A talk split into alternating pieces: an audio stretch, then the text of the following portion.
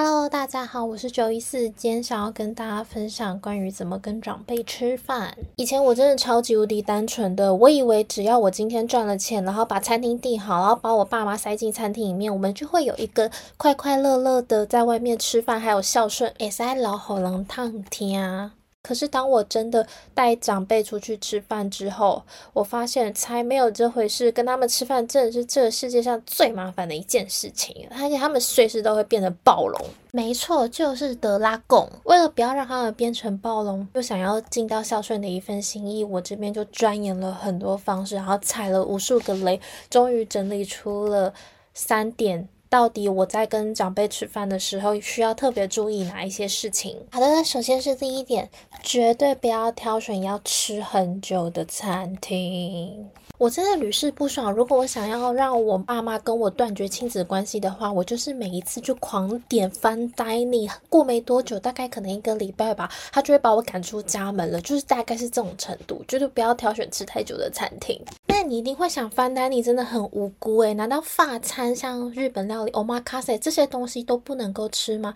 当然不是啊，但是你要认知到他们的屁股上就是有长虫，真的是莫名其妙，好像每一个长辈屁股上都有长虫一样，真的是不能。吃太久哎，好烦哦！哎呦，我开玩笑的啦，希望我未来另外一半的家长不要听到这些内容。总之，想要让长辈们。A.K. 爸爸妈妈们不要变成火爆小宝贝的话，首先第一件事情你要先注意到他们的吃饭都有时钟在心里。那你一定会很好奇的问，他们的时钟长什么样子？我怎么会知道？我要是知道，我就不会跟他们吵架，他们也不会变火爆小宝贝啦。比如说翻呆你发餐这一个类型，一道一道菜都小小的很精致啊，他们会觉得说，天哪，这家餐厅是怕人家吃吗？然后我等了好久才上这么一口，然后连续我这整。顿饭下，我只能吃十口还是二十口？虽然说最后吃完会吃饱了，可是要花到三四个小时吃饭，真的太久了。这不是氛围感，就是折磨。他们一定会暴怒，跟他们的朋友喝咖啡吃饭，这个才叫氛围感，跟我们不是。总之，如果你想要顺利的被断绝亲子关系的话，你就每个礼拜都找家人去吃饭 dining，然后一次都要做三四个小时，等很久很久很久，最好找那种最后也吃不饱的。这样子应该过没多久，他们就会叫你滚出家里了。好的，第二个就是绝对不要挑选空间或座位很小的餐厅。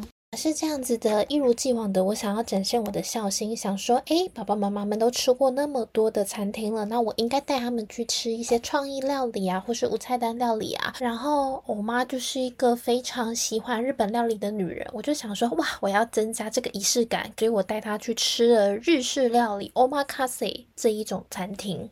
看，我又踩雷了。这一种餐厅就是一次只能吃一口，上的很慢。就算你吃的比较快，也不会上的比较快。然后日本料理师傅会在板前跟你聊天。那个所谓的板前，基本上这种料亭位置都超矮、超挤的，就跟联航的经济舱一样，超挤的，脚都伸不开来。我那个时候也超级无敌自以为是的，我以为今天是我妈喜欢的日本料理，她就会很开心的吃。殊不知她整场就跟仙人掌一样，完全不移动，会吃饭啦，但就是身体都不太移动，然后也不太跟我讲话，就真的就是一株植物。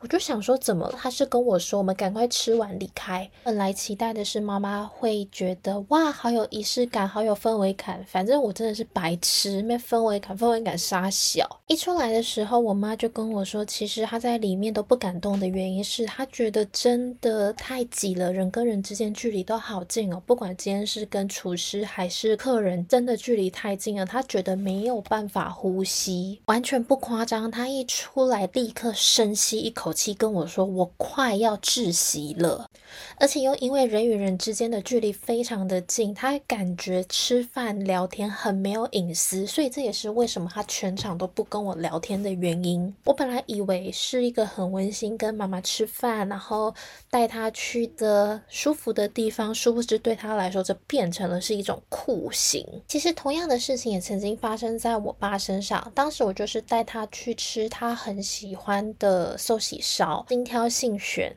结果因为座位太小，爸爸就有反应说坐起来很不舒服，感觉就像没有办法呼吸。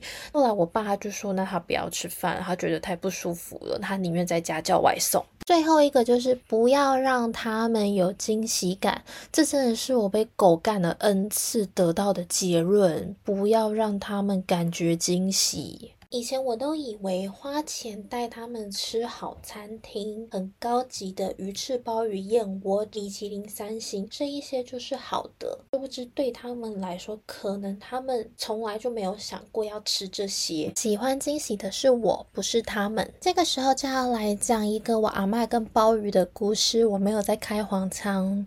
当时就是我妈，她想要带我阿妈去吃饭。那我阿妈一直以来都是很穷苦的乡下人，没有吃过这些高级食材。殊不知，当我妈带我阿妈去吃鱼翅鲍鱼燕窝的时候，我阿妈马上就翻脸，就变成魔鬼肌肉人。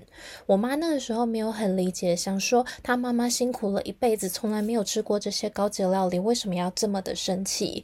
当时阿妈完全没有办法专心吃饭，不断质问我妈说：“这一顿饭你花了？”多少钱？我妈就很老实的跟他说，大概花了一万多块。你就想象在三十年前，一顿饭一万多块，它是多么样的奢华。阿妈本来就已经翻脸了，之后更是变成更可怕的魔鬼肌肉人，把我妈骂到狗血喷头，一直说你五吉利后天爱就好来遮，反正就是存钱的意思。我台语不好，不会讲。透过这一个阿妈与鲍鱼的故事，我妈告诉我说，对她来讲，最重要的是有这个心意就好，不管吃什么东西都没有。关系在准备餐厅的时候，一定要跟长辈讨论过，不要让你美好的惊喜变成的是一种惊吓，因为他们的心中能够家人聚在一起吃饭，这样就够了。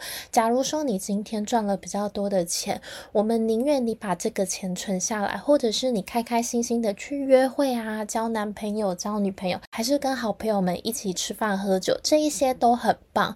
对他们来讲，只要你今天过得开心，这才是最重要的事情。跟家人之间的吃饭意识到就好了。那个时候我才明白，原来所谓的孝顺，不是说今天赚了很多钱吃很高级的餐厅，这些其实都是在反映我们自己过去在他们生命中的缺失。